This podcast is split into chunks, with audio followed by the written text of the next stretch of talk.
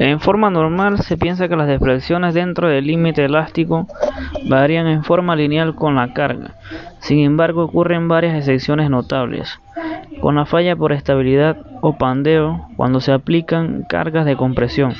Se entiende por estabilidad la propiedad del sistema de mantener su estado durante las acciones exteriores. Si el sistema no tiene esta propiedad, se dice que es, el sistema es inestable. En la misma medida se puede afirmar que su estado es inestable. En las condiciones reales siempre existen causas que pueden conducir a la perturbación del estado original de equilibrio, es decir, que siempre se realiza la posibilidad del paso del sistema inestable a un nuevo estado. En este caso dice que no tiene lugar la pérdida de estabilidad.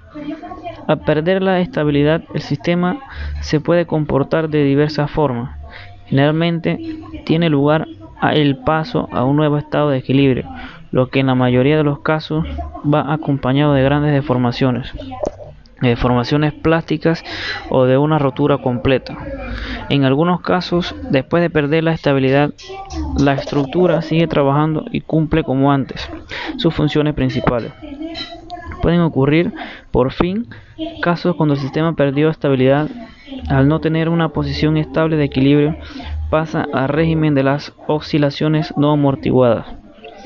Es necesario destacar que el fenómeno de la pérdida de estabilidad se manifiesta de la forma más clara en las estructuras ligeras de paredes delgadas, en las cáscaras comprimidas y en las paredes delgadas.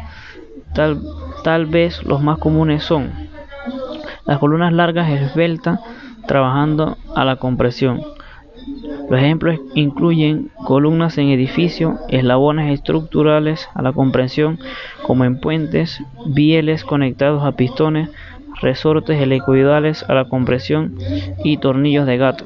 También los tubos de paredes delgadas solicitando por una presión exterior es capaz de perder estabilidad.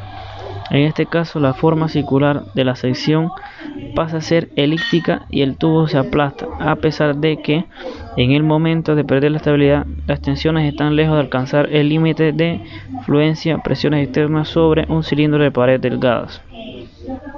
En el caso de barras esbeltas, deben tener en cuenta que si la fuerza aplicada sobre una barra perfecta sigue la dirección exacta del lugar geométrico de los centros de gravedad de la sección, no se producirá el pandeo.